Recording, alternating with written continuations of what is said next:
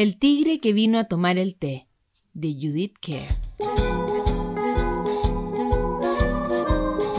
Eres una vez una niña llamada Sofía que estaba tomando el té con su mamá en la cocina cuando de pronto llamaron a la puerta. La mamá de Sofía dijo, ¿quién será? No puede ser el lechero porque ya vino en la mañana y no puede ser el repartidor de la tienda porque hoy no es día de reparto. Tampoco puede ser el papá porque él tiene llave de esta casa. Será mejor abrir la puerta y ver quién es. Sofía abrió la puerta y se encontró un enorme, peludo y rayado tigre que dijo, Discúlpeme, estoy hambriento. ¿Podría tomar un té con ustedes?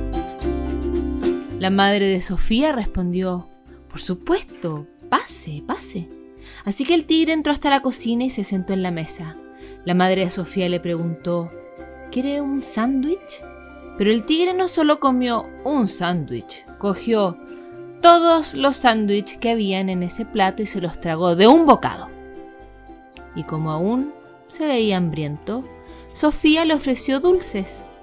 Pero el tigre tampoco se comió solo un dulce, se comió todos los que había en la fuente y después todas las galletas y toda la torta hasta que no dejó nada sobre la mesa. Entonces la mamá de Sofía le preguntó, ¿quiere tomar algo? Y el tigre se tomó toda la leche que había en la jarra y todo el té de la tetera.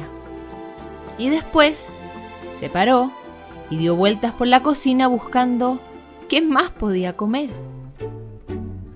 Se comió todo lo que se estaba cocinando en las ollas para la comida y todo lo que había dentro del refrigerador, todos los paquetes, todas las cajas y todas las latas que había en la despensa y se tomó toda la leche, todo el jugo de naranja y la cerveza del papá de Sofía y también se tomó toda el agua que había en las tuberías.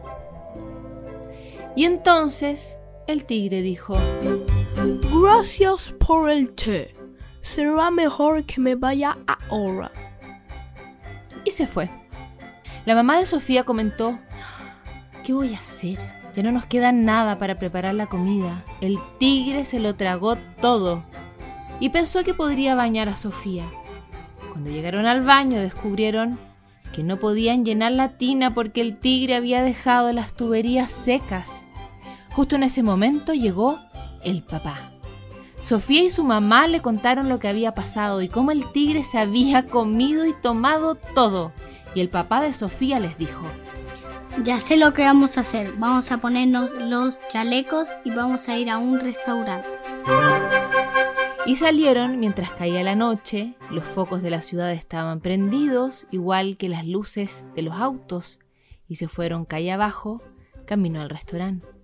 Y allí comieron algo riquísimo, salchichas con papas fritas, de postre un gran helado lleno de fruta. Por la mañana, Sofía y su mamá se fueron de compras y volvieron con un montón de cosas para comer. También compraron una enorme lata de comida para tigres, por si acaso al tigre se le ocurría volver a tomar el té. Pero eso no volvió a suceder. Colorín colorado, este cuento se acabaron.